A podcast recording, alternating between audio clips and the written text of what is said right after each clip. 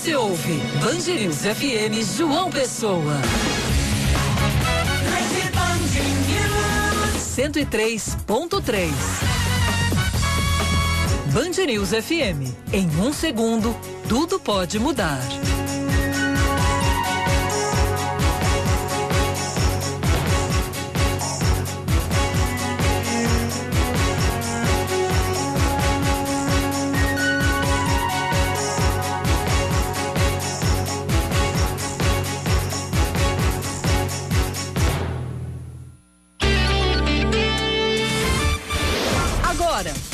News Manaíra, primeira edição, com Cacá Barbosa e Rejane Negreiros.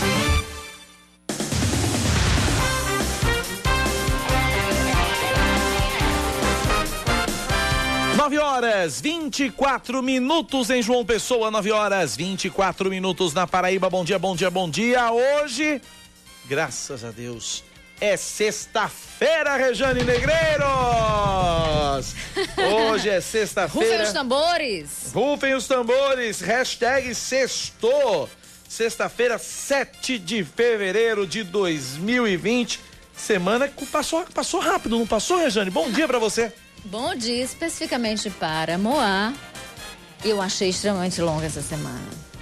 Você vê como é a questão da. Você vê como é a questão do referencial, né? Não é?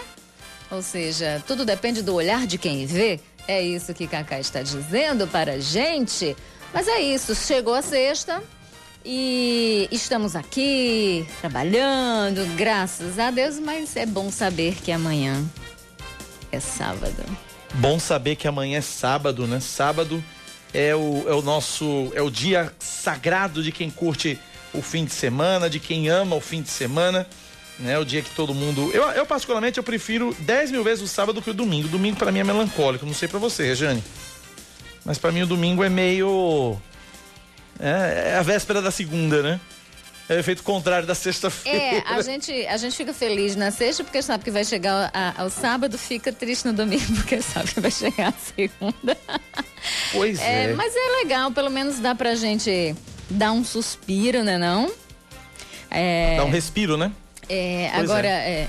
é não deixa eu- eu não sabia o que você ia falar, mas, tipo, é muito bom. Amanhã é sábado, não vou pro Batente Amor, amanhã é Pois sábado. é, olha que beleza. Né? Mas, Jane, deixa eu abrir um parêntese aqui, pedir licença a você e pedir licença a todos os ouvintes, porque hoje, dia 7 de fevereiro, pra mim, é como eu disse hoje no meu Instagram, é um dos dias mais lindos do ano. Porque hoje, é, no dia 7 de fevereiro, só que há 65 anos, nascia a flor mais linda do mundo, que é a minha mãe, Dona Lucinéia. Minha mãe, Dona Lucinéia. Mãe, um beijo pra senhora. Obrigado por tudo. Me perdoe se eu tenho sido um filho rebelde, se por acaso eu fui. Desobediente, se por acaso eu fui. é, omisso, se por acaso eu fui. Mas uma coisa eu nunca deixei foi de amar a senhora sempre, viu, mãe? Um beijo muito carinhoso. Obrigado por tudo, obrigado pela paciência, pelos carões, pelos puxões de orelha, pelos conselhos, pelos ensinamentos, por ter me estendido a mão nas minhas quedas. Obrigado por tudo, mãe. Um beijo muito carinhoso para a senhora. Que Deus continue eh, lhe conservando exatamente do jeitinho que a senhora é por muitos e muitos anos ainda. Eu quero completar os, quero comemorar seus 100 anos ainda aqui com a gente, viu? Um Pois beijo, mãe, dona Lucinéia. Boa, dona Lucinéia, que Deus a abençoe sempre com muita saúde, né? As mães, Cacá, e eu posso falar com propriedade porque sou. é, mesmo quando a gente erra, a gente erra tentando acertar. Às vezes a gente erra por amar demais, por Pois querer é. proteger demais. E os filhos muitas vezes não entendem. A gente só vai entender quando a gente se torna mãe ou pai também. É interessante isso. É verdade. Né? E muitas vezes a gente entra em conflitos é, por determinadas atitudes que a gente não concorda quando mais jovem, quando adolescente. Aí lá mais na maturidade a gente se pega fazendo a mesma coisa e diz: Olha, como Olha eu sou isso. parecido. Né? como eu sou, né? Dona Lucinéia, muito amor na sua vida, muita paz, muita união, que a senhora esteja sempre rodeada pelos seus filhos. Raquel Elise, que é a mais nova, e Hermes Júnior, que é o do meio. e, do- e três pelos netos, viu? netos, É isso que Três é rodeada netos. pelos filhos, pelos netos. Agnes, Hermes Neto e Ariel. né, nesse clima bom, nesse clima de amor, porque o amor é compreensão e quando a gente compreende, a gente passa a viver muito melhor. E eu sou testemunha de que seu filho é apaixonado pela senhora. Um beijo grande e feliz aniversário. E amanhã eu tô aí, viu, mãe? Pra encher de cheiro. Hoje não, porque eu tenho programa à noite, mas amanhã eu tô aí cedinho em Campina Grande. 9h28, vamos aos destaques desta sexta-feira, 7 de fevereiro de 2020.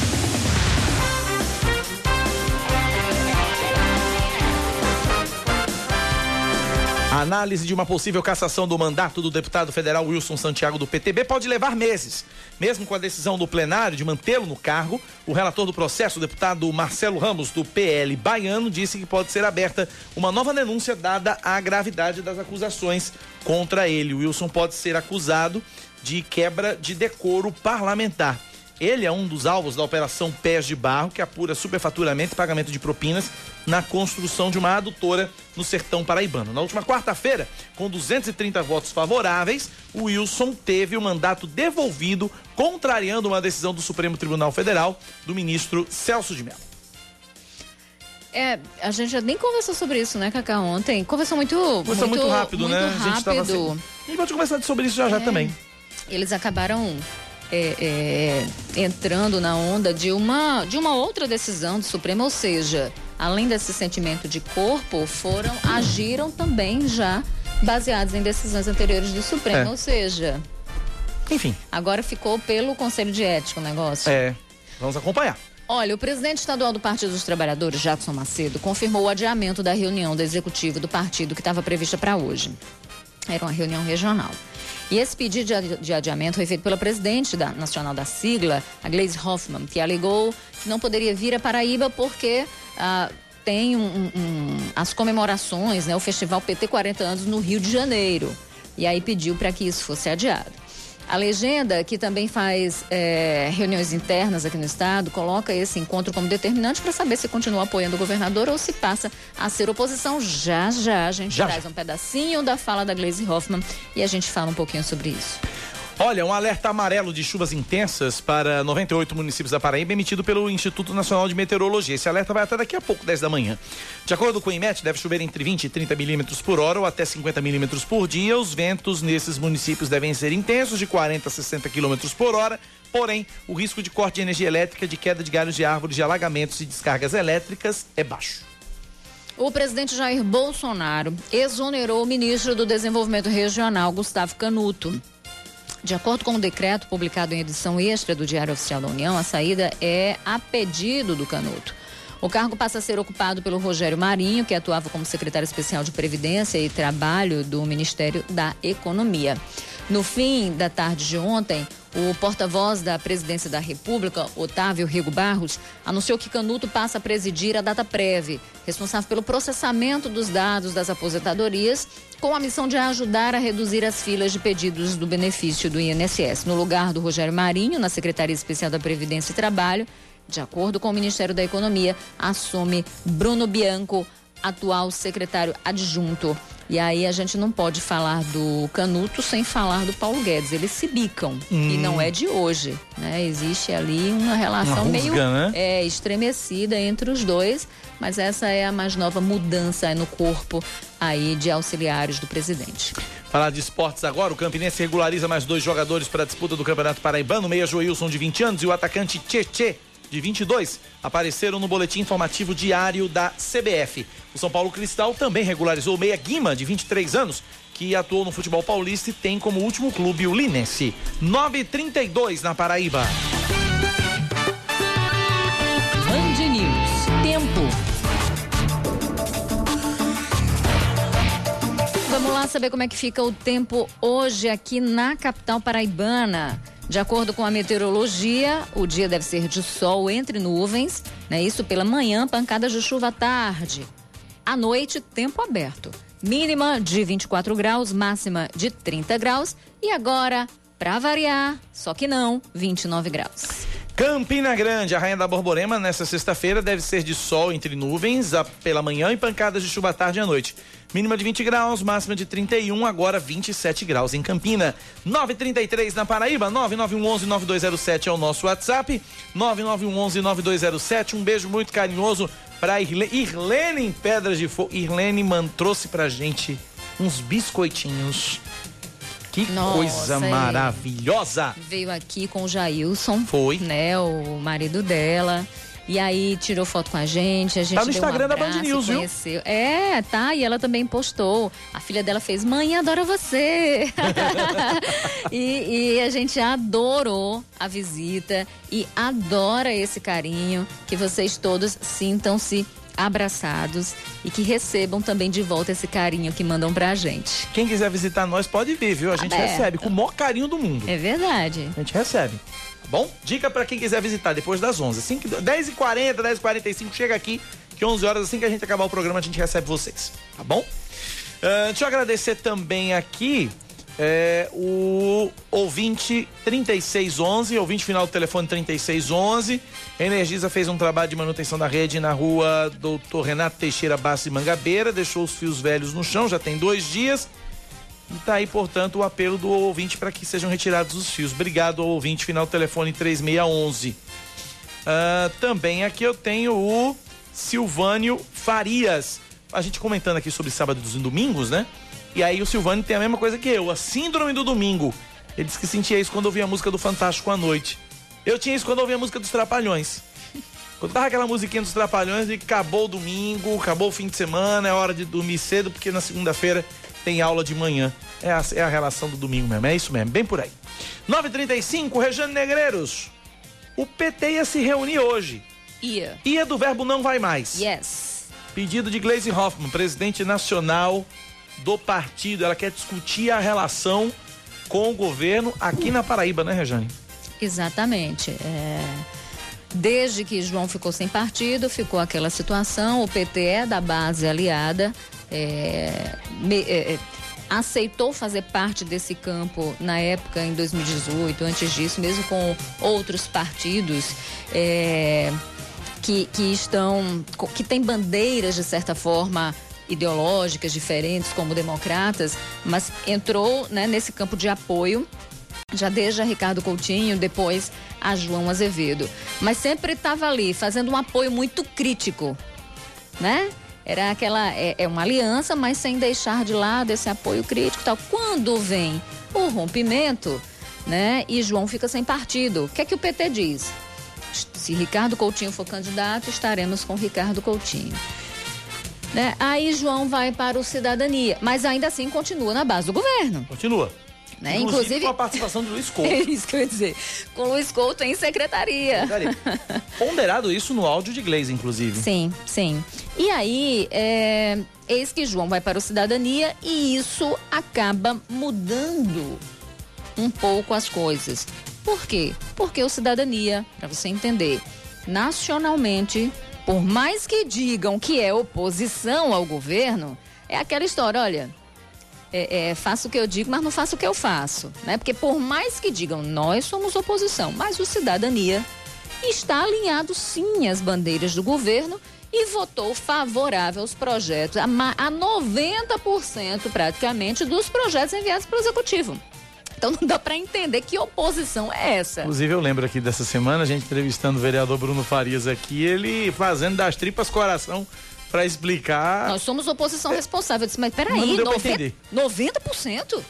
Foi sofrido aqui para Bruno Farias explicar. não dá para entender que oposição é essa, mas vamos lá, por mais que digam, existe um alinhamento com o governo Bolsonaro, governo do qual o PT faz oposição. Então, por isso, é a partir desse desenho que o PT diz, vamos analisar se vamos sair ou não. Houve uma primeira conversa, que foi na Granja dos Governadores. Nessa conversa, eh, o que foi que o João disse? A, a gestão, o projeto da gestão continua. Continuaremos fazendo o que nós vamos fazer. Não estou alinhado ao governo. Permaneço dentro eh, daquela, daquele, daquele movimento dos governadores do Nordeste, né? Que também tem feito oposição ao governo e tudo mais. Enfim, o que foi que eles disseram? Não vamos decidir agora, não vamos bater o martelo. Vamos se reunir na, quinta, na sexta-feira. Era uma reunião regional, né? E aí, eis que Glaze manda um recado. Que me parece, Cacá, que não foi um recado para o PT exclusivamente. Concorda? Porque mandam um áudio. Esse áudio que a gente tem aí, que vai soltar um pedacinho, pedacinho. dele para você acompanhar. O áudio original tem uns quatro minutos. Exatamente. Né? Mas a gente separou aqui um minutinho, menos de um minuto, que é um, um extratozinho, um resumo do que, do que Gleisi Hoffmann falou ontem. Vamos ouvir tem de ser um debate mais aprofundado, que deve dialogar com o projeto nacional do partido e nossa estratégia para recuperar o Brasil para a mão do povo. Por isso, em nome da direção nacional, eu peço ao companheiro Jackson e aos companheiros e companheiras da estadual que suspendam a reunião de sexta-feira, que adiem, para que a gente tenha tempo de conversar e avaliar. Não temos como estar na Paraíba agora, em razão do nosso festival PT 40 anos, que está sendo realizado no Rio. Mas passado esse momento, nós teremos condições de encontrá-los, para que numa conversa franca e fraterna, a gente possa avaliar todas as possibilidades e consequências para a grande luta que nós travamos nesse momento, que é derrotar Bolsonaro, o seu governo, defender a democracia, o povo e principalmente garantir a liberdade plena para Lula. Tá aí um trechinho do áudio de Gleisi Hoffmann, presidente nacional do PT. Exatamente. Num outro trecho, ela fala inclusive o seguinte: nós não somos um partido regional. Temos um projeto nacional e você aí e vocês aí não irão agir de acordo com a conjuntura local, mas temos um projeto nacional. É isso que ela é isso que no frigir dos ovos ela diz. Então isso mostra que as decisões do PT nesse caso não vão passar exclusivamente pela questão local se João é ou não de um partido de direita, de esquerda, enfim, mas por uma construção nacional, ou seja, pela união dos esforços contra aquilo que o PT é, vem trabalhando, que é contra o governo Bolsonaro. Então deve passar por isso aí essa construção. Por isso que a primeira leitura, muita gente dizendo o seguinte: olha, é, o áudio de inglês deixa muito claro que o apoio dela é a Ricardo Coutinho. Eu acho que existem coisas nas entrelinhas que nos dizem muito mais a partir dessa fala. Nosso projeto é de construção nacional. Enfim, agora o que que acontece? Ah, hoje João Azevedo ele está dentro de uma posição.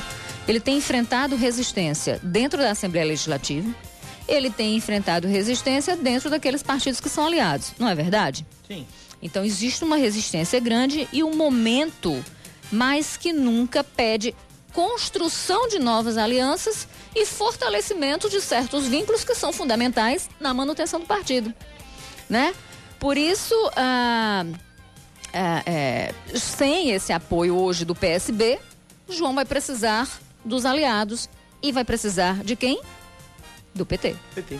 Mais não é verdade? mais do que nunca precisa do PT. Exatamente, mais do que nunca se precisa do PT nesse alinhavo de manter, inclusive, governabilidade. Agora veja, a Gleice também fala o seguinte: não é só uma questão de cargos. É preciso que tomemos uma decisão com responsabilidade. E aí percebe que quando João volta agora, a Assembleia volta, o que, que acontece? João convida Júnior Araújo, que era o líder do G11, para o governo. Isso. E com isso abre uma vaga para alguém na Assembleia. Quem é esse alguém? Anísio Maia do PT. Exatamente. Então isso também vai ser levado em consideração. Acredito que vai ser uma decisão muito pragmática uh, dentro desse sentido, com esse adiamento aí dessa decisão do PT. Não tem data para sair? Não, não tem. É, é, é, eu acredito que João ganha um fôlego importante nesse sentido. Né, a diz, não se trata de estar ou não no governo de João, de ocupar cargos, mas de uma discussão mais completa, responsável, que envolve um projeto de oposição ali ao governo Jair Bolsonaro, pelo que a gente percebe. Então, mais do que nunca, uh, João precisa sim de uma base sólida ou não terá a governabilidade que precisa para não desidratar diante de um jogo político que a gente sabe que existe e que muitas vezes usa o jurídico como bengala. Essa semana mesmo a gente já disse aqui que 23 prefeitos do PSB já escolheram lado, eles estão com o João. A verdade é que muitos o seguem e a gente precisa dizer isso pelo peso da caneta, pelo poder da caneta. Assim foi também com o PSB, ou não foi? Quando a tinta secar é que a gente vai ver, né? Quando o PSB, o PSB começou a crescer e começou a inchar, então a medida, na medida em que acontece essa diluição do PSB com o enfraquecimento do partido, o partido que perdeu estrutura e perdeu força na Câmara de Vereadores, praticamente não vai ter mais ninguém do PSB. Não. Na Assembleia Legislativa, a bancada é reduzida pela metade. E isso não é pouca coisa. Não, a Câmara não vai sobrar ninguém, né? Então veja como o peso da máquina é importante nesse sentido, né? João tem isso. Mas se João perde isso, perde todo o apoio e enfraquece também. É exatamente para isso que ele precisa construir, precisa de governabilidade. Agora tem uma coisa. Uh, se ficar com cidadania e com João Azevedo, o PT vai estar apostando num projeto, pelo que a gente percebe pelas falas da Gleisi, certo? Mas não deixaria. Talvez seja uma lógica, né, um preço a pagar para evitar o que eles chamam de um mal maior. Mas não deixaria Cacá Barbosa de ser uma contradição. Hum. Enfim, então seria dar um passo atrás para mais na frente, dar dois adiante, enfim. É preciso dizer, e eu acredito que nesse sentido, uh, e o PT deve levar isso em consideração, né? É, exemplo, se o, P, o PT teve algum poder de influência na escolha partidária de João?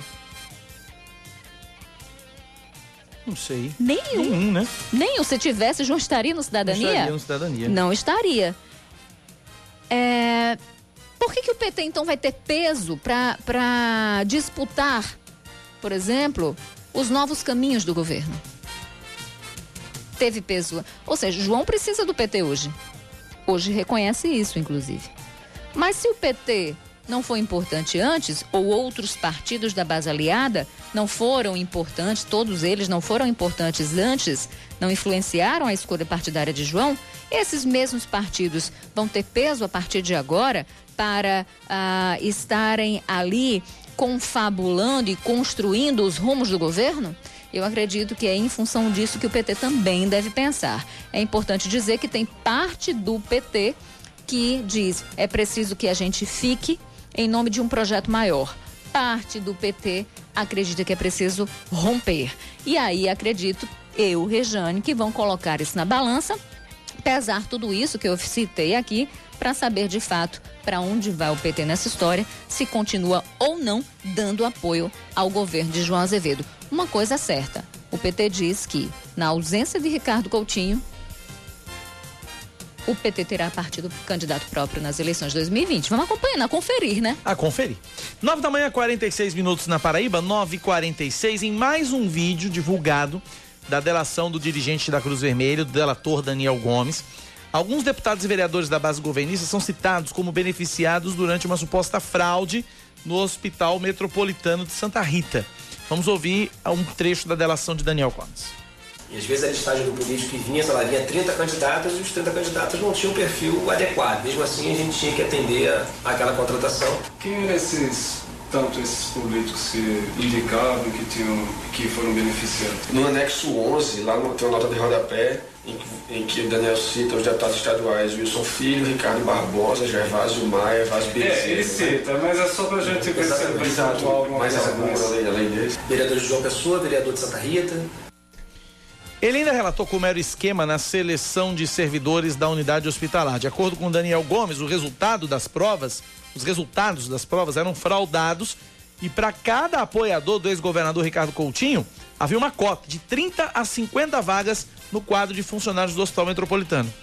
Já tinha sido determinado numa reunião comigo e com o Ricardo que ele iria dividir e lotear entre vereadores e deputados da base de 30 a 50 vagas para cada um. Mas havia provas? o que? Da, então, existiam as provas e essas provas todas foram conduzidas para que dessem o resultado que eles queriam de admissão daqueles grupos. Nunca chegou ao ponto, por exemplo, de uma fraude específica nesse concurso? Várias notas foram adulteradas de, de candidatos. Digamos que candidatos que possivelmente estariam a, mais aptos tecnicamente a assumir em prol da saúde, acabaram por ser prejudicados. Seria isso? Foram. Foram prejudicados, inclusive isso é uma das coisas que a gente reclamou. A orientação deles para que a gente tentasse treinar, porque eles precisavam atender as demandas dos políticos, né? Até o momento, os citados não se pronunciaram sobre o assunto. O processo seletivo do Metropolitano foi realizado em dezembro de 2017, com mais de 20 mil pessoas inscritas. A unidade é referência no tratamento de doenças neurológicas e cardíacas. Já a delação faz parte da Operação Calvário, que investiga um desvio de 134 milhões de reais da saúde da Paraíba. Mais uma, Rejane. Mais uma. Mais uma delação ou a, mais uma história dentro de uma delação que é preciso é. que seja investigada com uma rigor, história dentro de uma delação, né? exatamente. Porque durante a, A delação é uma delação só, né? é, se contou ah, muitas histórias. Então são vários capítulos que incluem todo esse livro chamado Calvário. Enfim, é preciso de fato. Isso, isso, Cali, é, Cali, ó. Isso, Cacá. Olha é um caminho. É um caminho, isso aponta um caminho para as investigações, né? E é preciso de fato que seja investigado com bastante rigor, né? Para que se provado de fato o uso da máquina dessa o uso da máquina dessa forma é obviamente é obviamente crime, criminoso, né? Agora é preciso de fato provar, então existe um caminho, mais um caminho para que Ministério Público possa de fato eh, colocar isso no bojo de todas as investigações. Agora é preciso dizer mais uma vez, você pode não concordar, porque tem muita gente que diz que não, blá, blá, blá, independente de quem sejam os acusados, dos partidos eh, a, a que eles pertençam, é preciso que esses acusados possam ter eh, os meios de também provar a inocência, ou seja, precisam ter o direito da defesa. Para só a partir daí, enfim, junto com, junto com as duas partes, a parte que acusa e a parte que defende, diante de todo um processo, uma peça processual que acredito e que precisa ter provas robustas, aí sim se vai para um julgamento com possível ou não condenação. Mas é preciso que, se, que siga esse, eh, esse, esse ritmo, esse trâmite, que é diferente do nosso ritmo. Porque quando a gente vê tudo isso, alguém falando que alguém fez, a gente já está tão dorido, a gente já está tão cansado de tanta roubalheira, de tanta corrupção, que a gente quer, opa, prende, mata, não é assim? É. Esse, É um, esse, é- é um sentimento que é compreensível. é, mas a gente primeiro precisa saber quem de fato teve a culpa e qual foi a medida dessa culpa. Verdade. Ou seja, o tamanho da participação de cada um no crime, né? Então a gente precisa fazer isso para que se comer, para que se faça justiça. E para que de fato tudo aquilo de errado que foi feito, ou seja, que a gente possa trabalhar em cima disso para reaver dinheiro que foi perdido, para cobrar multa, pra, ou seja, para as pessoas irem para a prisão. O que a gente quer é que um processo seja tão forte, tão firme, tão rico em provas que não dê margem para a dúvida. Quero lembrar que o espaço, inclusive, está aberto para que todos os citados possam se pronunciar, né? O espaço está aberto para que todos os, os citados possam se pronunciar. E a gente está aqui até 11 da manhã, as assessorias dos, do- dos que foram citados, quiserem mandar notas aqui para a gente ou entrar no ar com a gente aqui ao vivo, fiquem absolutamente à vontade.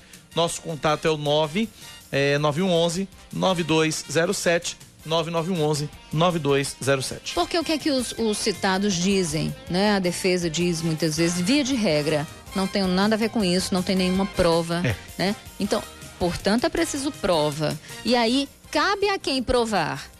É quem acusa. Exatamente, o ônus da prova é de sempre de quem acusa. Ah, pelo menos aqui no Brasil. Pelo menos aqui no Brasil é assim.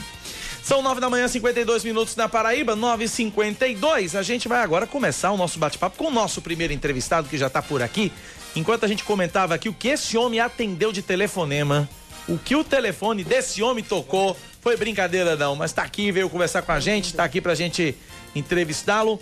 Deputado estadual Trócoli Júnior, do Podemos, bom dia, seja bem-vindo à Rádio Band News. Muito bom dia, Cacá. Muito bom dia, Rejane. Bom dia a toda a Paraíba, a toda essa legião de milhares de ouvintes que todos os dias estão colados nessa emissora que tem o compromisso de informar e informar a verdade. É uma alegria poder voltar aqui e eu já me coloco à disposição desses dois grandes entrevistadores para que a gente possa conversar eh, sobre os problemas da Paraíba e também eh, sobre as dúvidas da produção do programa. Deputado, como é que o senhor. Eu sou o primeiro deputado a vir aqui depois de quarta-feira, que foi a volta dos trabalhos na Assembleia, que já voltou quente, ou seja, com a oposição dando entrada no processo de impeachment, no pedido de impeachment do governador João Azevedo. Como é que o senhor enxerga esse pedido de impeachment, deputado? Olha, o pedido foi dado entrada pelos deputados da oposição, foram 12 deputados que fizeram uma denúncia contra o governador João Azevedo. Eu pessoalmente não tive nenhum acesso, mas vi que era um um volume imenso de documentos. São mais de 400 páginas. São mais de 400 páginas. É, eu pertenço a um grupo político, o grupo G11. Nós temos, sem dúvida alguma, é, que avaliarmos minuciosamente do que se trata. Eu não li absolutamente nada, eu não li sequer a denúncia. E a partir daí a Assembleia Legislativa vai tomar um posicionamento no que se diz respeito. Já tomei conhecimento no dia de hoje que esse pedido foi encaminhado à Procuradoria da Casa. Tem um competente procurador, doutor Newton Vita. E a partir daí nós vamos ouvi-lo também para saber o que realmente existe no bojo daquela denúncia. Rejane pergunta para o deputado Trócoli Júnior. Eu, eu uh, particularmente achei muito estranho o pedido, porque o pedido não é de impeachment apenas de João Azevedo. O pedido inclui o impeachment também, a saída também da vice-governadora, Lígia, Lígia Feliciano. Feliciano. Então, me parece que a ideia, de fato, é tirar tudo que aí está e exatamente ocupar esse, esse, esse vácuo. Me parece que essa é a, a, a ideia da, da oposição. oposição. Então, ah, eu sei que é um, um, uma questão política, um julgamento político, mas isso também deve ser avaliado por vocês em função exatamente disso. Ou seja, é um processo onde entram dois nomes, cuja participação, se houve ou não, não seria na mesma medida. Né? É, na verdade, Regiane, eu fico tolhido de não poder dar a opinião que vocês gostariam de ouvir, porque eu não tive acesso nenhum não estudou o documento. Não olhei o documento, mas vou pedir cópia dele, vou olhar, né, e com certeza vou me posicionar no que se diz respeito ao que tem lá.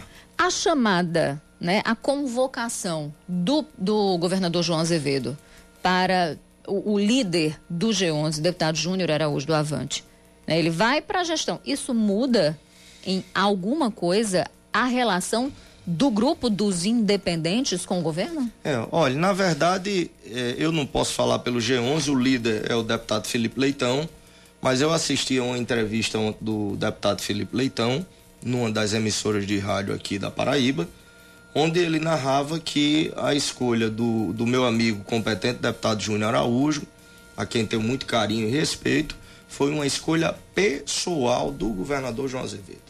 Não houve nenhuma gerência ou ingerência do grupo de deputados do G11 na indicação dele. Foi um convite pessoal do governador.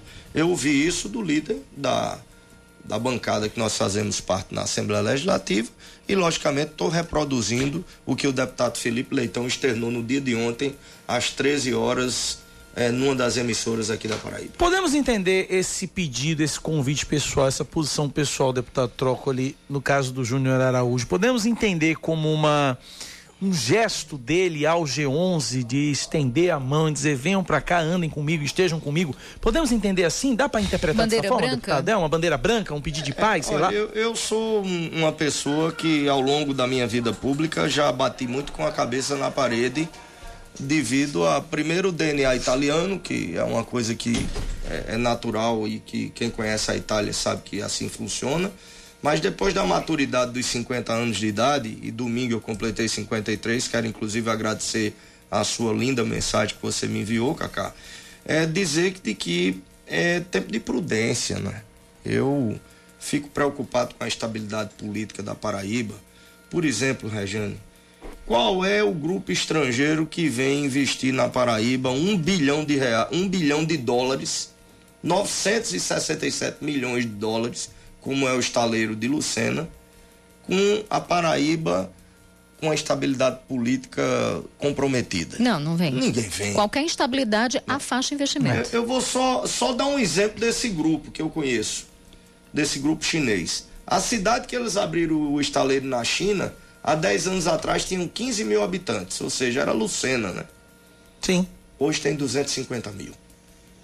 Então, imagine a transformação social que um investimento dessa magnitude pode dar à Paraíba.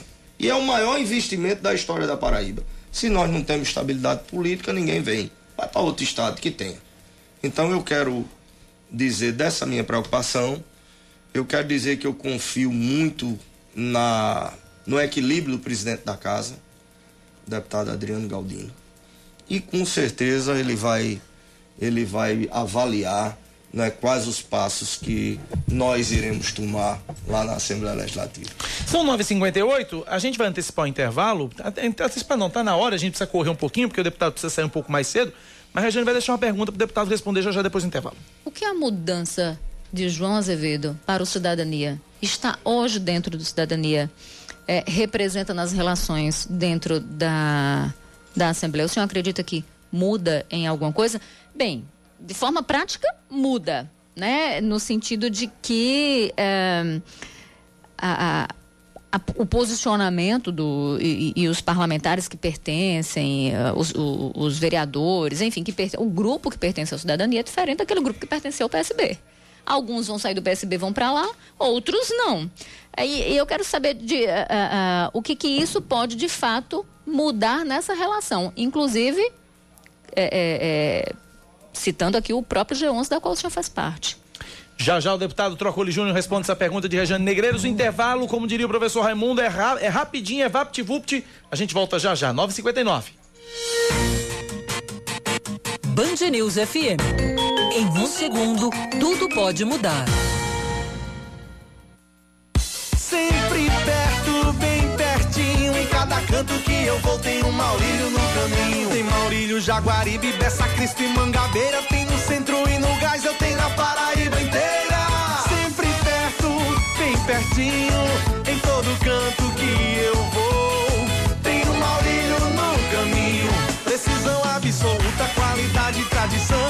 40 unidades não é pra qualquer um, não. Laboratório Maurílio de Almeida, perto de você em mais de 40 unidades.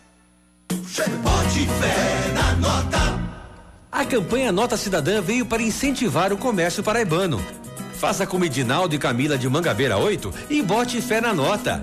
O governo da Paraíba já sorteou 60 mil reais na campanha Nota Cidadã. E você ainda não fez o seu cadastro? Não perca mais tempo. Registre seu CPF no site do governo digital e concorra a prêmios de até 20 mil reais todo mês. Somos todos Paraíba, governo do estado. Band News FM.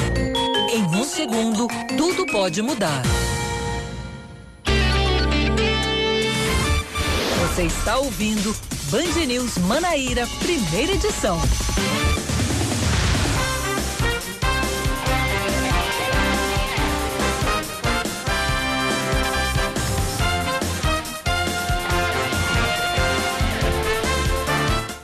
Estamos de volta. Agora são 10, horas e um minuto e a gente traz os novos destaques aqui para você. Os professores e servidores da educação do município de Santa Rita estão em greve por tempo indeterminado, ou seja, início do período letivo é. já comprometido. De acordo com o sindicato da categoria, os funcionários reivindicam o reajuste salarial, a regularização do pagamento do terço de férias é, que estaria atrasado, inclusive, há três anos e desatualizado. A jornada de trabalho dos servidores da educação em Santa Rita é de 25 horas e não de 40, como acontece em outros municípios. De acordo com a Prefeitura, são aplicados na educação percentuais acima do previsto na Constituição. Delator da Operação Calvário, Daniel Gomes relatou em seu depoimento esquema de fraude na seleção de funcionários do Hospital Metropolitano de Santa Rita. Nós trouxemos isso aqui agora há pouco. De acordo com ele, todos os apoiadores de Ricardo Coutinho, deputados e vereadores de João Pessoa e Santa Rita, tiveram uma cota variando de 30 a 50 cargos no, cargo, no quadro de funcionários. O delator revelou que o resultado das provas foi fraudado e citou o deputado federal Gervásio Maia do PSB e o deputado estadual Wilson Filho do PTB como beneficiados. Olha, a Secretaria de Saúde da Paraíba vai ter que devolver mais de 700 mil reais pagos pelo Ministério da Saúde, que seriam destinados a nove propostas do programa Rede Cegonha, desabilitadas aí pelo órgão. Ah, os convênios foram firmados em 2013. A portaria com a decisão do reembolso foi publicada na edição de ontem do Diário Oficial da União. O programa federal foi criado com a finalidade de melhorar a assistência a gestantes e recém-nascidos. Os recursos seriam utilizados na ampliação de três centros de parto normal ou natural, quatro casas de gestantes, bebê e puérpera e duas ambiências. A justificativa do Ministério da Saúde foi a desabilitação das propostas, eh, que elas tiveram um percentual de execução das obras abaixo dos 70%.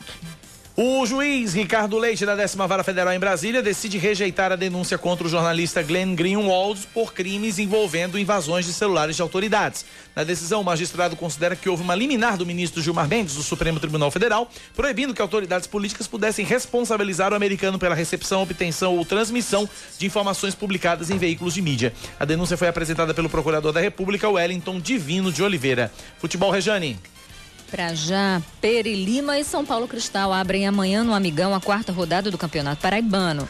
No domingo, outros três jogos: Atlético de Cajazeiras, Campinense de Perpetão, Esporte Lagoa Seca e CSP no Amigão e 13 e Nacional de Patos no Presidente Vargas. O Souza folga nessa rodada porque o Botafogo entra em campo amanhã no Almeidão contra o Náutico, mas pela Copa do Nordeste. 10 e 4, a gente volta a conversar com o deputado estadual pelo Podemos, Trócoli Júnior. Rejane deixou uma pergunta no bloco passado. Vamos lá. É, como é que fica a relação?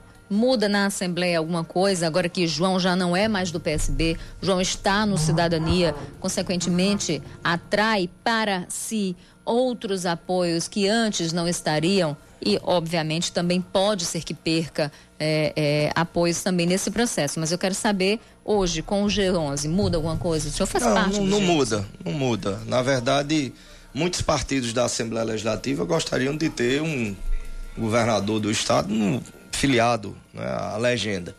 Mas foi uma escolha pessoal. Todos nós sabemos a influência do deputado Nonato, do, olha, o deputado, foi candidato a deputado federal. Secretário de Comunicação. O secretário de Comunicação Nonato Bandeira, que é hoje o pensador do governador, né, é o, o cérebro do governo.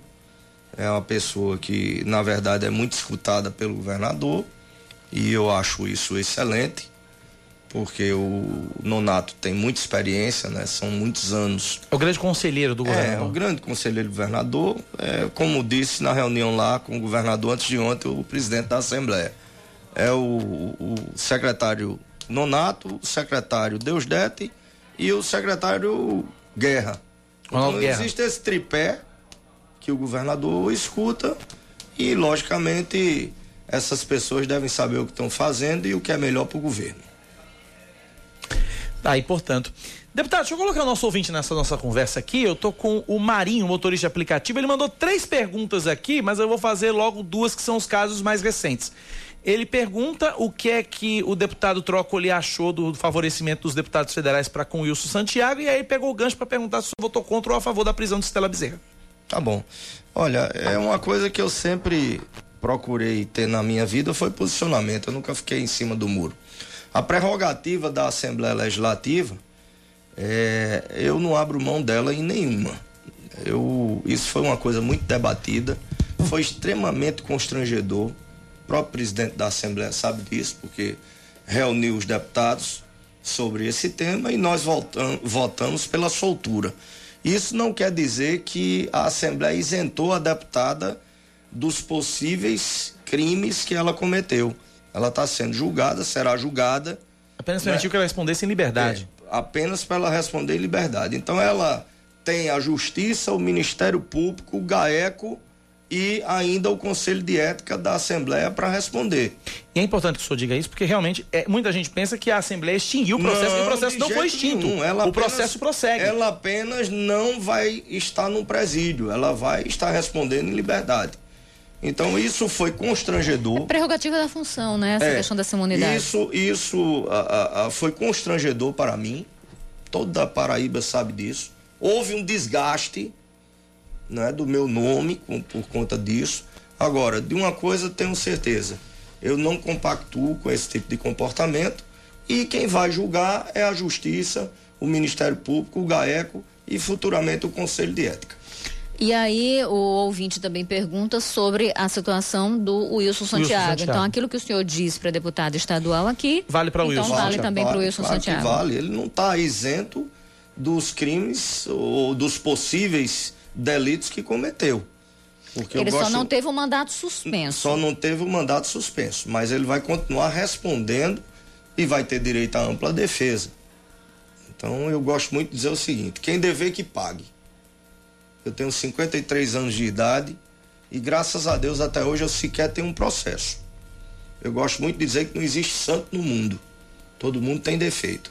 Agora, cada dia eu corrijo os meus, de, os meus defeitos para ser um cidadão e um homem melhor. E já tive erros no passado que já foram corrigidos, graças a Deus. Então, a cada dia que a gente amadurece, a gente procura melhorar. Agora, quem dever que pague.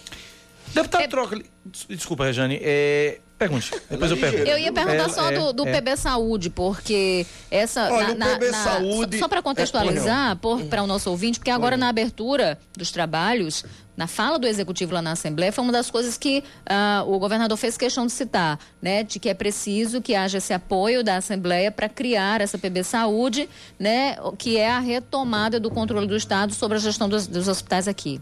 É, olha. É, a PB Saúde está é, aparecendo nesse momento como uma salvação. A tábua de salvação. A tábua de salvação dos erros que foram praticados pelas organizações sociais. Logicamente, isso será analisado com profundidade por parte da Assembleia Legislativa e nós vamos botar, colocar em votação depois de uma minuciosa avaliação. Nós esperamos que o projeto que está na Assembleia, eu não tive como ler também que ele seja um projeto de redenção da saúde do Estado. E se assim for, nós vamos votar pela aprovação. Deputado, para a gente finalizar, a gente tem que liber, li, li, li, é, liberar daqui a pouco, mas eu quero ouvi-lo a respeito desse seu retorno à Assembleia Legislativa, nesse né? período de, de retorno aí à Assembleia Legislativa. Como é que está sendo, deputado? Olha, é, é, eu aprendi na minha vida, eu sou advogado de formação, eu gosto muito de dizer que nunca fiz uma prova final na universidade. Tinha um sonho de ser magistrado, não pude ser magistrado. E com 21 anos entrei na vida pública. Eu estou com 53, são 32 anos. Eu tenho muito prazer em servir. Todos os dias da minha vida, todos os dias, inclusive sábado e domingo, eu estou com o meu telefone ligado. É o mesmo número há 23 anos, atendendo as pessoas que me procuram. Isso para mim me dá uma alegria interior que o meu salário de deputado não paga isso, esse prazer que eu sinto de servir. Então eu estou muito feliz com o que eu estou fazendo. Eu vivo hoje como terceiro suplente, o melhor momento da minha vida, tranquilo, dormindo bem. Não tomo Lexotan para dormir, tá certo? Só quando o titular tomava Lexotan? Ando para todo canto, né? Eu tenho alegria, modesta parte e graças a Deus, Rejane, de lhe dizer que com 27 anos de mandato eu nunca levei uma vaia. E isso é muito. dá muita, muita alegria interior. Então eu estou muito feliz com o que estou fazendo, representando as pessoas que precisam de voz. Eu tenho um trabalho muito forte, Rejane, na área de saúde, com portadores de câncer, com diabéticos, com cardiopatas, com dependentes químicos, com portadores de necessidades. Então, esse trabalho que eu faço é uma coisa que não é o salário de deputado que paga. Então, eu estou muito feliz, muito motivado e eu me sinto, como disse Fábio Júnior, um menino. Deputado, disse que essa seria a última pergunta, mas eu preciso falar da, da questão da segurança. Vamos mais cinco minutos, Pronto. aguenta. É, é, é, é, eu, eu, o, senhor, o senhor tem uma atuação muito marcante na área da segurança, em defesa dos profissionais da segurança pública. Como é que Isso. o senhor está enxergando esse momento agora, essa greve Olha, branca dos profissionais da segurança? Eu vejo com muita preocupação. Olha, a polícia da Paraíba e aí o governador João Azevedo, que está à frente do governo, ele vai ter que pensar muito e botar a cabeça para funcionar, porque a polícia da Paraíba é uma polícia que dá exemplo para o Brasil na diminuição da criminalidade, na Verdade. pressão de armas. Nós, nós aprendemos, Regiane, no ano passado, quase 400 armas na Paraíba. Isso é uma coisa que faz diferença no nosso estado. E esses profissionais precisam de uma melhor atenção.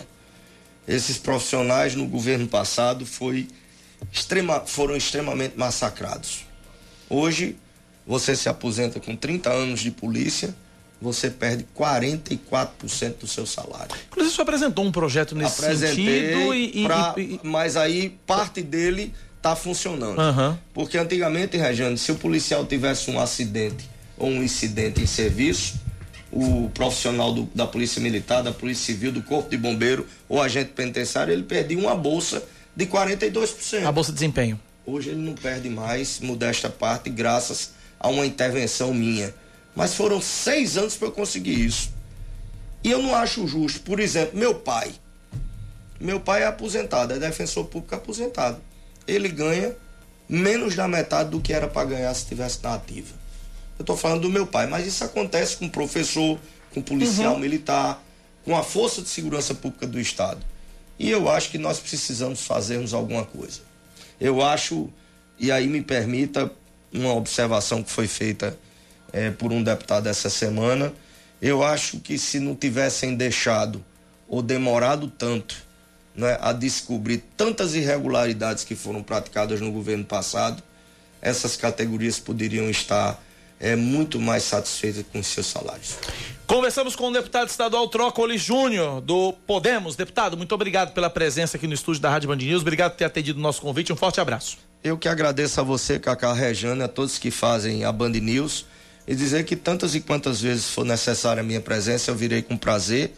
E dizer que quando tanto você, Cacá, como nossa querida doutora Rejane tiver afônica ou com algum problema. pode voz, me chamar, né? Pode me chamar que eu venho fazer o programa aqui. Se Ótimo, chamar, bom saber. Eu vou. Entrando chamar, no clima do carnaval. Bom saber, vou pedir férias, vou pedir férias de 60 dias, botar troca do Júnior aqui. Um abraço pra você. Um abraço, deputado. Bênçãos de Deus a todos os ouvintes e um feliz final de semana.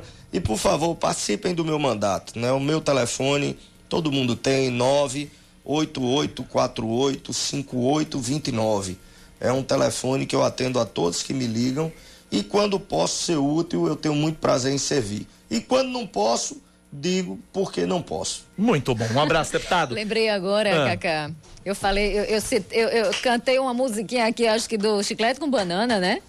É, se me chamar eu vou, né? É, mas eu lembrei eu... agora, certa vez, ah. eu apresentava o Bom Dia Paraíba e estávamos um na desse. bancada um dia desse. Uhum. Cala a boca, não me chame de velha, não. Estava com Bete Menezes, minha querida Bete Menezes. Ô, Bete, um, um beijo, um beijo pra você e um beijo pra Dom Didio. É, eu fazia parte de política, Beth, na verdade, estava na bancada e Beth estava entrevistando uma pessoa do Cine. Acho que era. Aí de repente começou. Ah, eu não, não me, chame, chame, não. não, viu? Não me chame, não. Que eu... Virou meme na internet, é clássico isso. Eita. 10, da manhã, 15 minutos. Deixa eu só fazer o que? Uma, uma, uma, consideração que é importante, porque a gente falou desse PB Saúde agora sim, com claro. Brócoli, né? E que o governo, de fato, quer muito aprovar o PB Saúde. Agora, uh, o procurador do trabalho, Eduardo Varandas, ele enviou para a Assembleia Legislativa uma nota técnica fazendo algumas considerações sobre a criação da PB Saúde. Ele diz que é válida, é constitucional, mas que a, a, a, na verdade a saúde deveria ser gerida pela Secretaria de Saúde com os cargos é, criados ocupados por meio de concurso público. Inclusive, ele fez considerações para que esse projeto que foi enviado ao Legislativo, ele sofra algumas alterações, porque o projeto prevê a contratação pela CLT, né? E... Ah, obrigada. Grande Mário um abraço. Pois é, é a... A, a, a, o projeto prevê a realização de, de, a contratação de pessoas, mas pela CLT. Né? Seleção simplificada, na verdade, se fala. E aí o procurador do trabalho diz: ah, é preciso que se faça, que se siga aquilo que diz a Constituição. Ou seja, o meio de provimento para um cargo público tem que ser concurso público. E ele faz essa e uma série de outras recomendações para que aprovada, o, aprovada aí essa criação, na verdade o projeto ele seja aprimorado com base aí, portanto, nessa, nessas, nesses pontos que o Eduardo Varandas traz, procurador do trabalho, ele cita esses pontos que seriam, que são, segundo ele, vulneráveis e que é preciso que sejam corrigidos. 10 e 17 a gente vai para o intervalo rapidinho. Na volta, a gente bate um papo aqui no estúdio da Rádio Band News FM com o doutor Adailton Lacê, juiz titular da primeira vara da infância e da juventude da capital. Vamos falar sobre gravidez na adolescência. Exatamente. Número que está aumentando. Você sabe, doutor Adailton, vou contar uma, uma uma questão pessoal. Que você vai contar já já, Regiane, que tá atrasado é, o negócio. É, é tá você vai contar certo. já já. Mas você tem uma história, não tem? Não, é coisa boba sobre a Adailton. Mas doutor pouco... Adailton, doutor Adailton. Esse sorriso aí não vem do nada. Não vem do nada, a gente vai saber já já por quê. 10 e 17 intervalo, a gente volta já. Band News FM. Em um segundo, tudo pode mudar. Você está ouvindo Band News Manaíra, primeira edição.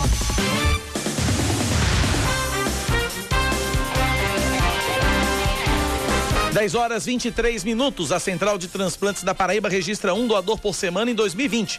Entre os meses de janeiro e fevereiro foram seis doadores, sendo cinco de João Pessoa e um de Campina Grande. No mesmo período, a negativa familiar, principal motivo para que um órgão não seja doado, teve redução, olha que coisa boa, de 30% em relação a 2019.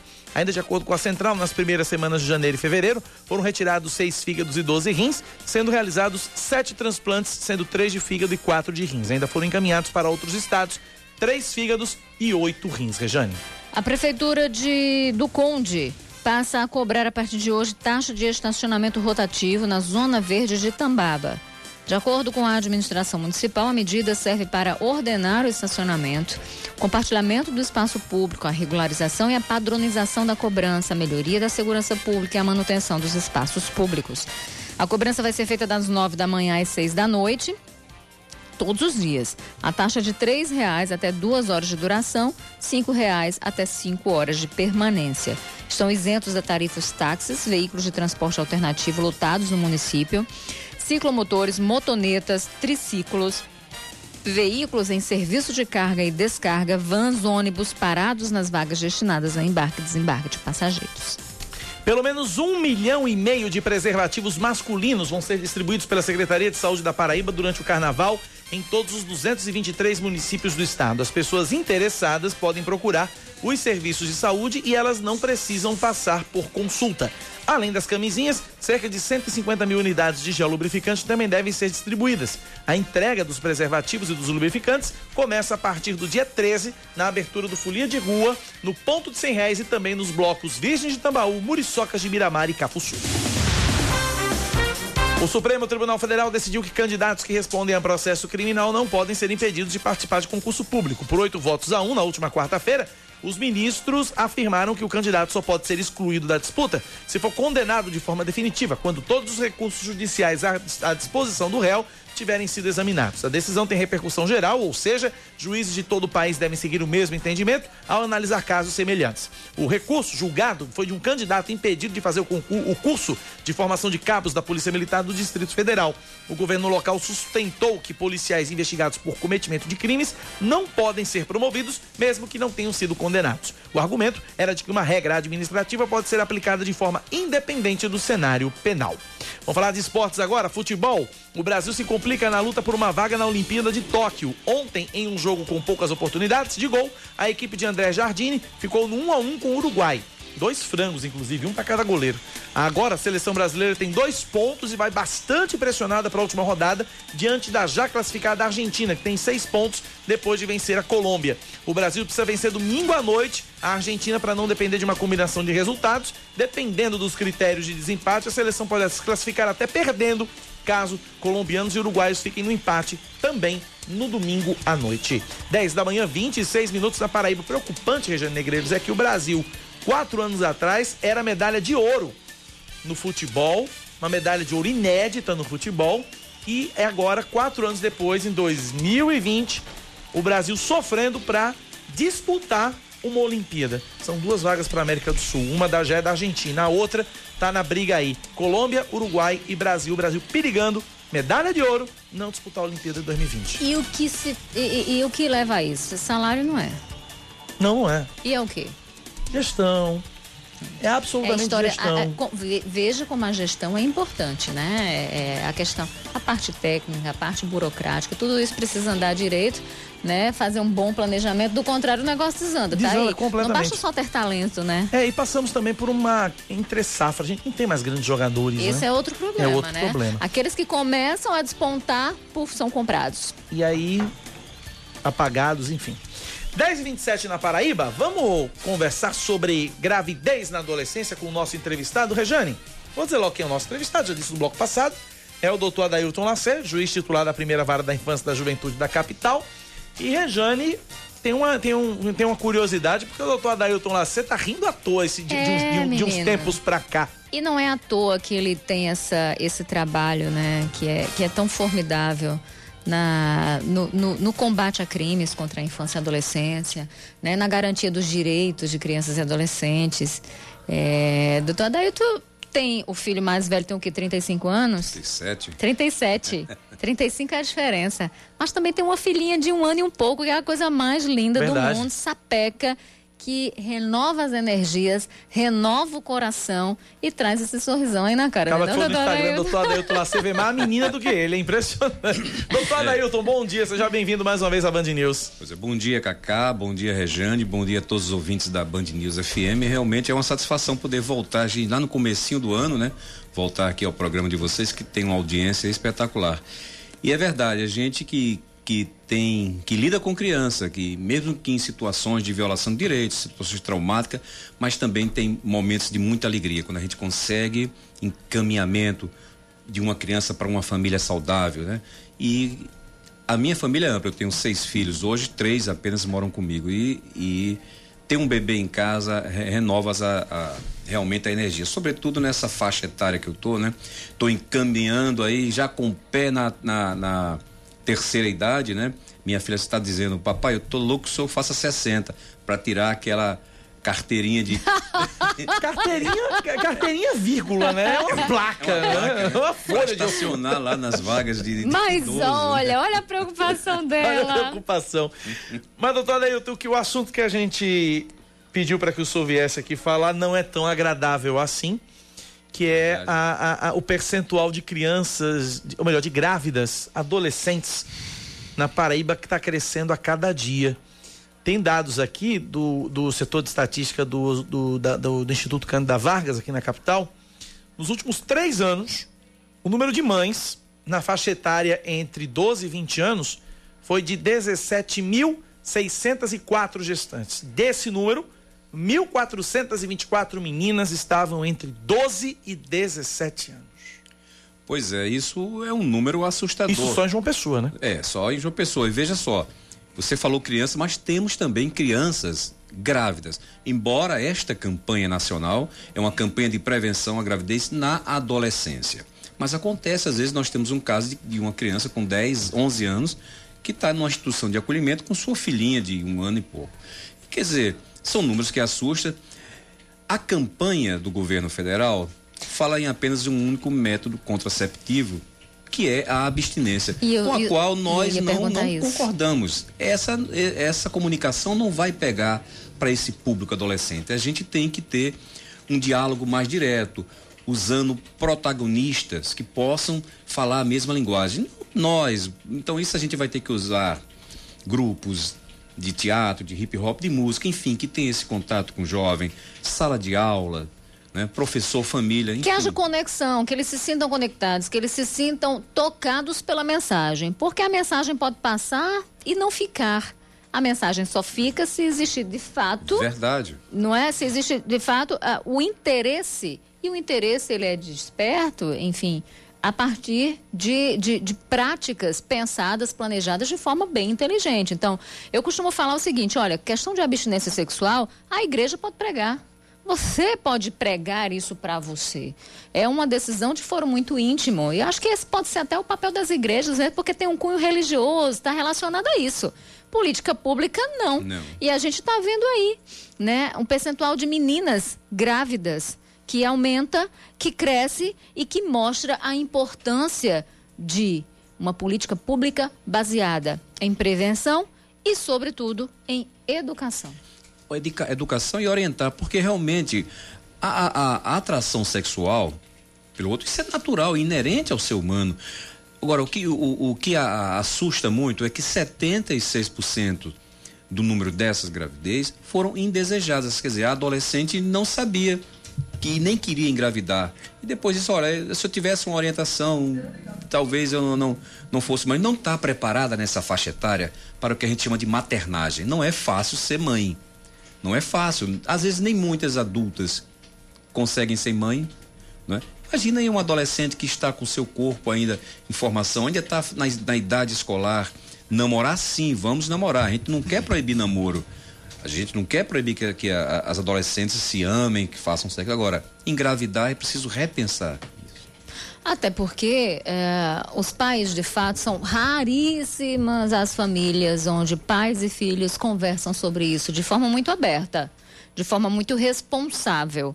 E essa conversa é importante porque a partir do momento em que você conversa, que você orienta, você prepara, né? Então, você conscientiza. E, uma, e um ser humano consciente da importância da prevenção, acabou, ninguém tira isso dele. Eu preciso me proteger porque eu sei que isso é importante para a minha saúde. Pois é. Né? E aí você tem internet.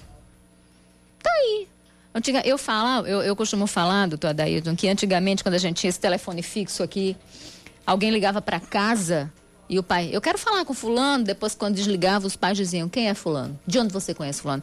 Essa, essa, essa intermediação não existe não mais. Não existe mais. O mundo está dentro do celular. Está dentro do celular e dentro do celular existem múltiplas formas de comunicação, pessoas diferentes e as conversas variam demais. Então, quantas vezes a gente não já acompanhou grupos de meninos que se mutilam?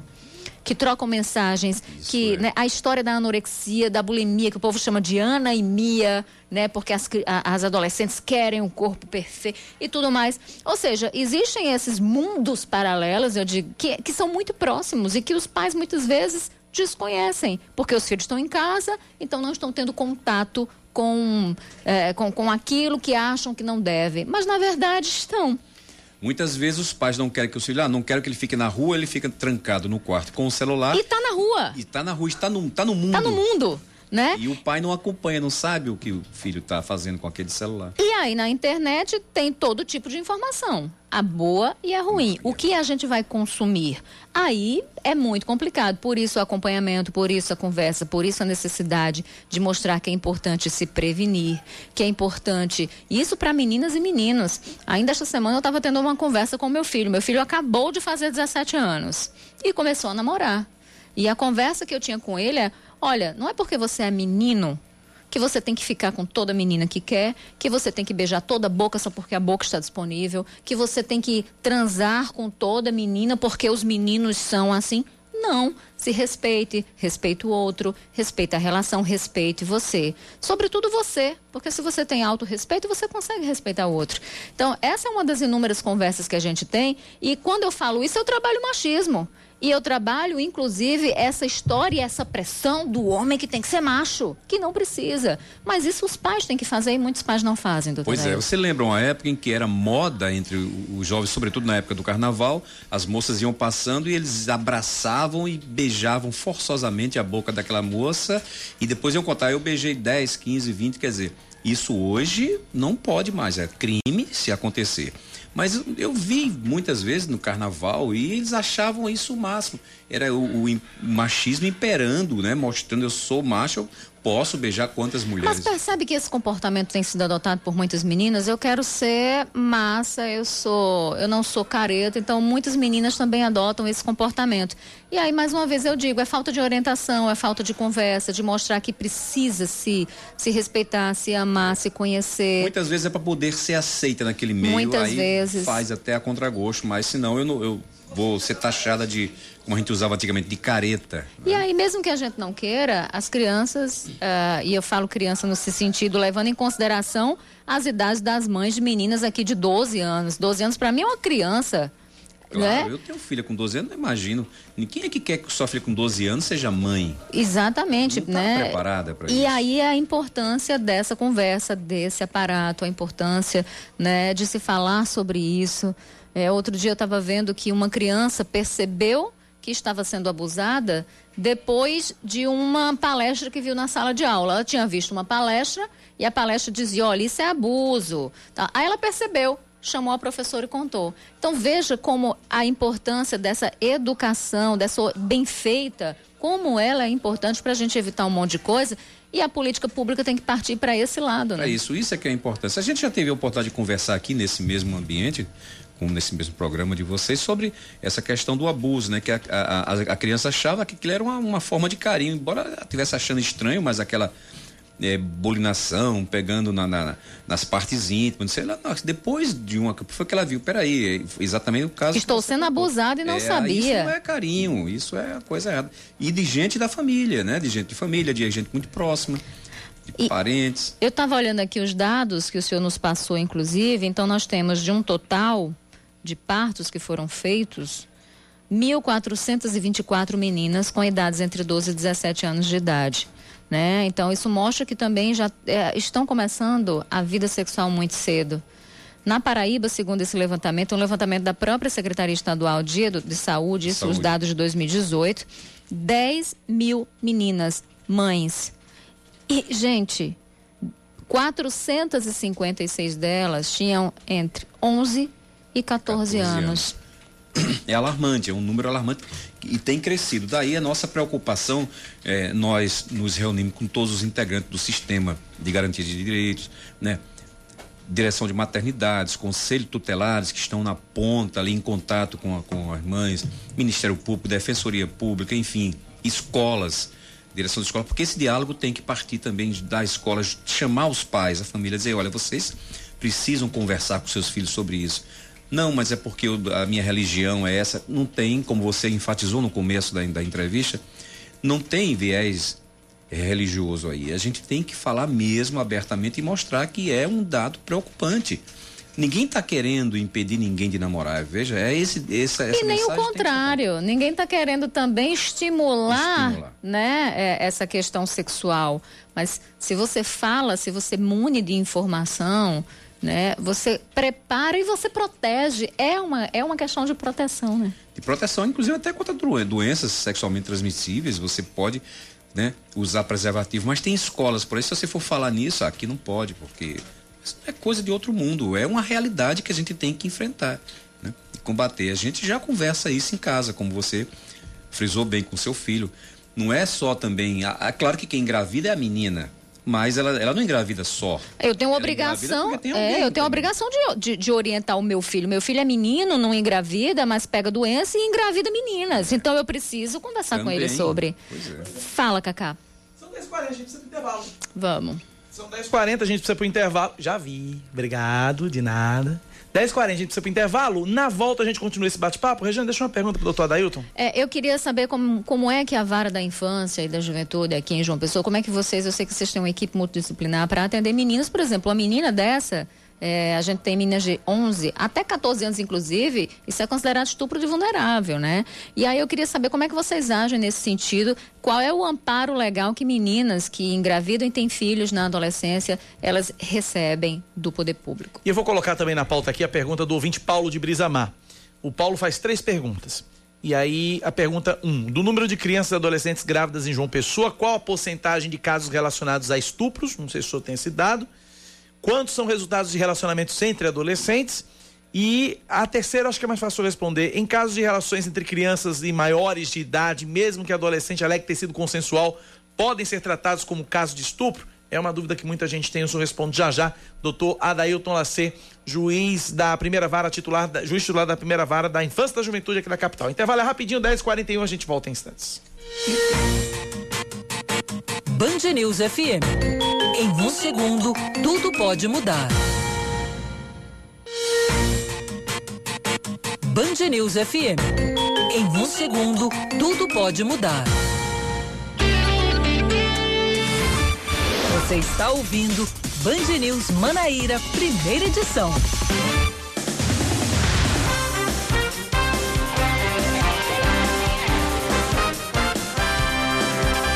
Tem um monte de coisa escrita aí na tua frente, começa? Tem, e não é livro. Vamos lá. Vamos lá. Essas notícias. 10h43. A Paraíba é o quarto estado do país com o maior número de presídios com celas reservadas para pessoas LGBT. Das 79 penitenciárias, nove delas têm unidades destinadas ao público LGBT, né? De acordo com o Ministério da Mulher, Família e Direitos Humanos, a Paraíba só fica atrás em números absolutos de São Paulo, com 51 unidades, Pernambuco com 11 e Goiás com 10 presídios com alas LGBT. Repito, o levantamento é do Ministério da Mulher, Família e Direitos Humanos, ministro Damares. É, em relação ao Nordeste, a Paraíba é o segundo estado que melhor atende esse público dentro dos presídios, uh, perdendo apenas para Pernambuco. Abaixo da Paraíba aparecem Ceará e Maranhão, com duas unidades cada, Alagoas, Bahia e Sergipe com apenas uma e Rio Grande do Norte e Piauí que não dispõe de nenhuma penitenciária com ala LGBT e claro isso é, está dentro daquele princípio da dignidade humana, né? Então a Paraíba também aí se destacando nesse sentido. Vamos lá. A Lotep realiza nesta segunda-feira o segundo sorteio da campanha Nota Cidadã do Governo do Estado. Vão ser sorteados 21 prêmios no valor total de 60 mil reais em dinheiro. Participam do sorteio os paraibanos que fizeram cadastro no site digital.pb.gov.br. Tem que fazer o cadastro primeiro nesse site para depois inserir o CPF nas notas fiscais no ato da compra. E aí participam dos sorteios que fizeram isso em janeiro, de 1 a 31 de janeiro. As compras em fevereiro concorrem no terceiro sorteio que vai ser realizado em março. E a gente vai seguindo, olha. É, o governador João Azevedo assinou a promoção de 18 oficiais da Polícia Militar por bravura. Os atos foram publicados na edição de hoje do Diário Oficial do Estado. Eles ocupavam um posto de cabo e foram promovidos a terceiro sargento da Polícia Militar. Um oficial que era soldado foi promovido para cabo. Um outro que estava como segundo sargento passou a ser primeiro sargento e a decisão do governador foi tomada de acordo com o regulamento de promoções e praças da Polícia Militar a partir da proposta feita pelo comandante-geral da Polícia Militar. Claro, isso não afeta só a questão do nome, da posição, mas, mas também no salário, no né? A inflação de janeiro ficou em 0,21% depois de subir em dezembro 1,15%. Foi o menor resultado para um mês de janeiro desde o início do Plano Real em julho de 1994. O acumulado dos últimos 12 meses foi a 4,19%. Em janeiro de 2019, a taxa havia ficado em 0,32%, maior impacto no índice do mês, 0,08%, veio do grupo Habitação, que também registrou a maior variação entre os nove grupos de produtos e serviços pesquisados. Outros cinco grupos também apresentaram alta, com destaque para alimentação e bebidas, além de transportes. No lado das quedas, a contribuição negativa veio da saúde e cuidados pessoais. Futebol rapidinho, Rejane. Dois jogos abrem hoje a quinta rodada do Campeonato Paulista, às 7h15 da noite na Arena Barueri. Tem Oeste e Guarani. Pouco depois, às 9h30, Mirassol recebe o Bragantino. 10h46, antes da gente retomar a entrevista com o doutor Adailton Lacedo, duas notas carnavalescas. A primeira é o bloco Portadores da Folia, que é o bloco do governo do estado através da FUNAD, vai desfilar dia 18 dentro do projeto Folia de Rua. Dia 18 é exatamente terça-feira, não essa que vem, não, a outra, dia 18.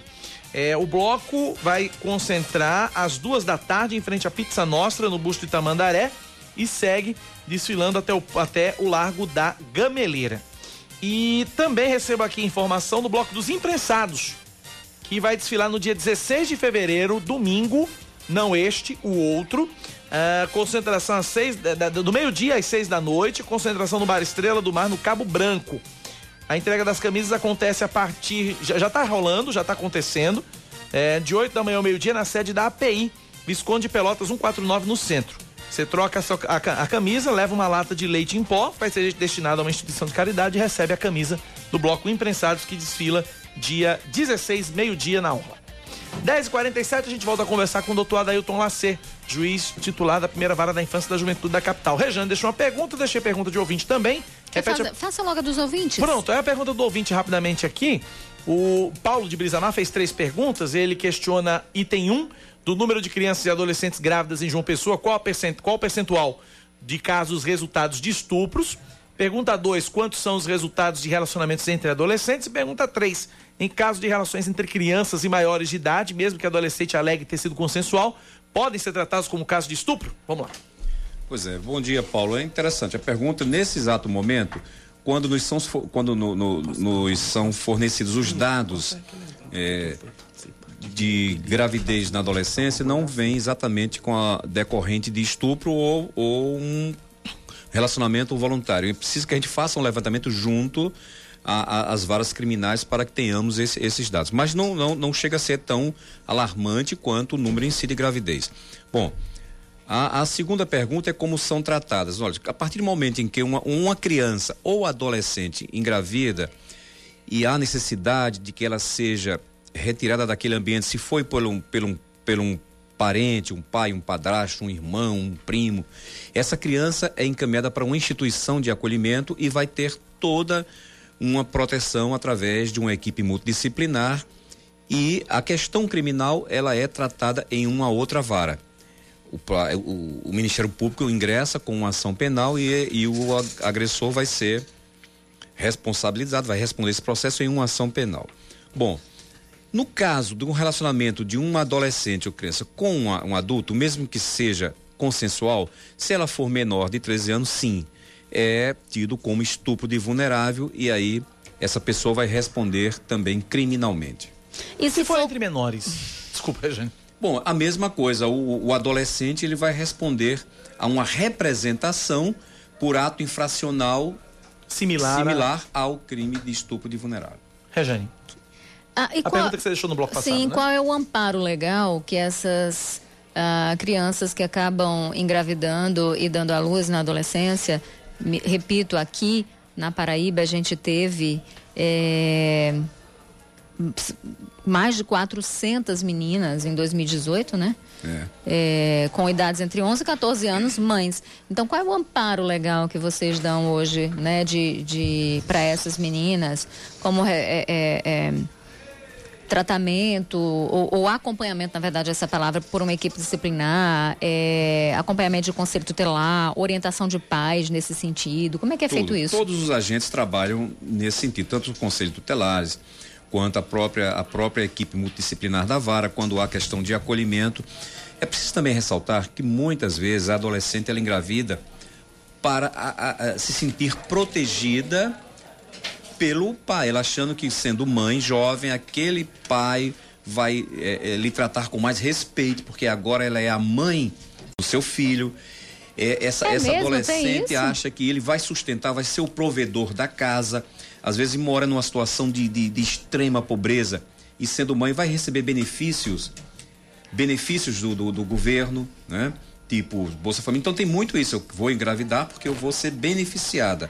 E esse homem com quem eu gosto, às vezes, de repente a, a pessoa não quer nada com ela, mas ela assim, se eu engravidar, eu prendo. Também mas tem, tem muitas meninas tipo que engravidam de adolescentes, né? A gente tem visto demais Exatamente, isso. Eles se relacionam também. sem proteção alguma. Mas às vezes aquele adolescente ele tem um, um certo poder na comunidade, pode ser até membro de, de facção criminosa, de tráfico, tem esses, esses esse, esse viés também Mas e, extremamente e, lamentável. E quando a gente fala de, de, de, pessoas mais abastadas economicamente, porque acontece, o que mais tem aí, nossa, eu via meu filho chegando de vez em quando com, com uma notícia daqui, outra ali, que eu dizia, pelo amor de Deus, né? E os meninos ali, enfim, é, aí alguns é, os pais mandavam para fora. Vou, já que você pegou esse gancho, Rejane. Esse vou... caso não chega, da, da, das não altas tem chegado, não chega, não na, chega na, na, vara. Na vara da infância. Já que você pegou esse caso, Rejane, da questão, que aí tudo passa por educação e a gente sempre fala isso aqui.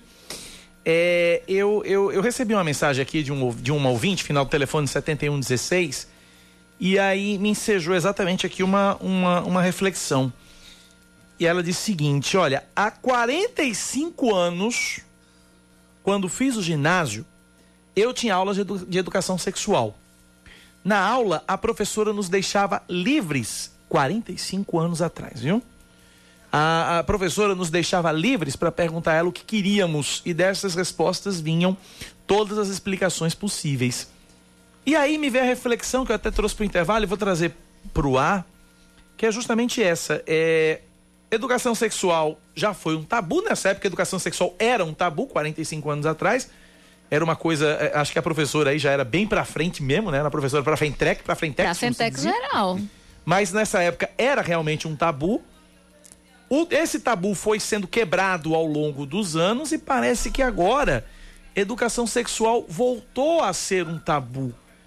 E, Será que deixou e, e o que de me ser, preocupa, amigo? e o que não vinha deixando de ser, né? Vinha num processo e, na, naquele, naquele processo de insistência, Era. né? A gente precisa, precisa Era. falar sobre isso. E aí, o que, o, que, o que me vem na mente é o seguinte: eu digo, rapaz, como é que a gente vai é, é, ver uma geração dessa criada numa redoma de vidro, achando que nada de diferente acontece lá fora? E aí, aquilo que a gente já foi, já foi falado aqui, eu já ouvi várias vezes: educação sexual não é ensinar a fazer sexo, mas pode ser, como o doutor Adailton disse muito bem, uma ferramenta de defesa Sim. da criança, do adolescente, para identificar e dizer: meu Deus do céu, estão fazendo alguma coisa errada comigo. A, a, inclusive, quem mandou essa mensagem pra gente aqui foi a Nádia. Ela é de Londrina, no Paraná, mora aqui em João Pessoa. Oi, Nádia. Repara, você teve essa, essa orientação 45 anos atrás. 20 anos atrás, um pouco mais que isso, eu estudava num colégio católico. E nós tínhamos aula, sim, de reprodução humana. Então se mostrava ali como se engravidava, como se evitava exatamente. Outro ouvinte aqui está dizendo que ele estudou no colégio IPEP e tinha aula entre, entre anos 80 e 90 também de Sim, educação sexual. É, a necessidade de se usar um preservativo. Falávamos sobre as doenças sexualmente transmissíveis e eu lembro que a AIDS na época era o terror do momento. Era. E falávamos sobre isso, sobre Também a necessidade né, de se prevenir, sobre a necessidade de, de da, da relação né, é, é, protegida, sobre as doenças que poderíamos pegar, ou seja, não se falava só de gravidez. Eu tive aulas, eu tive aulas na escola e tive minha mãe, que hoje é aniversaria, inclusive, né, como eu já disse na abertura, e minha mãe me ensinou muita coisa. Minha mãe era muito para frente também. Ela é muito para frente até hoje. Né? Minha mãe só tem 65 anos no documento. Porque se, olha, se você conversar meia hora com ela, você vai achar que ela tem 40, 30, porque ela é muito pra frente mesmo. Já eu não tive isso, ó. Meu pai morreu quando eu tinha 10 anos. Meu pai tinha uma educação muito rígida tal, mas minha mãe sempre teve muita vergonha de falar sobre isso, né? E eu sempre fui tentando quebrar. Sempre fui pudor. provocando minha mãe para que ela avançasse nesse sentido. E isso foi maravilhoso porque ah, só aproximou a gente. Agora, Veja, a gente está falando de 45 anos, de 25 anos atrás, e me parece que hoje, por questões unicamente religiosas, muita gente tem tentado afastar um debate que é tão importante para a proteção da nossa juventude. Olha, a gente evoluiu muito pouco. Eu me lembro que no, nos anos 70, eu tinha 10 anos, e uma determinada família, a filha perdeu a virgindade, tinha 15 anos, 16 anos. Sabe o que é que o pai fez? Pegou esta menina, saiu da rua, morava ali no, no Varadouro e foi deixar nos cabarés que existiam na rua Marcel Pinheiro.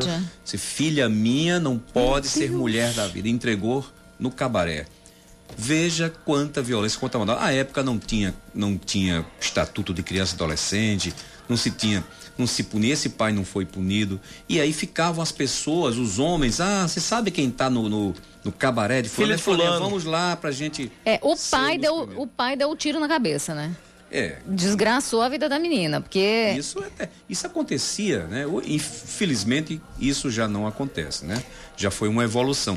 Mas ainda continua, ainda sexo continua sendo um tabu muito grande, né? E aí eu, eu, eu chamo a atenção, porque todos nós temos a liberdade, graças a Deus, porque nossa Constituição nos permite, nós temos liberdade de pensamento, liberdade de convicções religiosas. É. Então todos podemos professar nossa fé, seja ela qual, qual, qualquer que seja a fé ou qualquer que seja a religião, mas nós temos essa liberdade. Agora, o que a gente precisa entender é que aquilo que a gente acredita como fé, como base de valores né, na, na, na região, que está ali na região dos costumes, isso não pode é, ditar as regras para as políticas públicas que dão, são desenvolvidas pelo Estado. É preciso separar o Estado do religioso, porque o Estado exatamente tem essa função, né, de trabalhar políticas públicas que sejam voltadas para todo mundo, independentemente do da fé que eu professo. Então, eu, como evangélica, católica, bandista, enfim, independentemente da minha religião,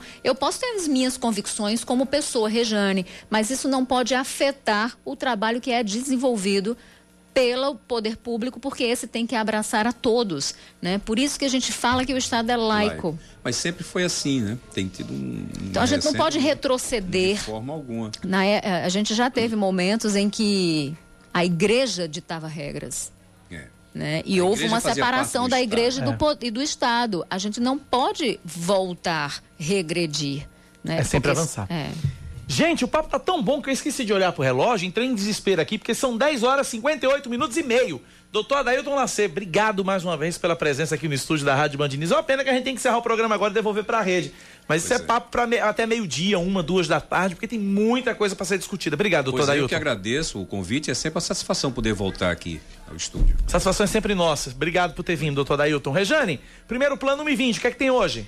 Olha, hoje a gente estreia uma, um quadro muito legal no PP. Oba, novidades, novidades, novidades. É, e eu chego assim, chegando. Ah. Política por elas. Uau. É, e aí gente, eu não vou entregar não, mas vai ter análise bem legal e de uma forma diferente para que você possa acompanhar com a gente convidado, Tem convidadas é por elas no plural Você vai entender, vai entender no primeiro plano. A 1 e 20 hoje tem política, mas tem política com força. E tem com pimenta também? E com pimenta e tudo, menino. Minha pra arder, pra queimar. 1 e 20 na TV Manaíra Band, Regiane Negreiros em primeiro plano. Eu também tô na TV Manaíra Band, só que é noite, 6h50. Depois o da Atena com o nosso Paraíba Urgente. O que de mais importante aconteceu na política em meia hora, na política, na economia, no nosso dia a dia, na área policial, em meia hora você fica sabendo de tudo no Paraíba Urgente, depois da Atena e antes do Jornal da Band.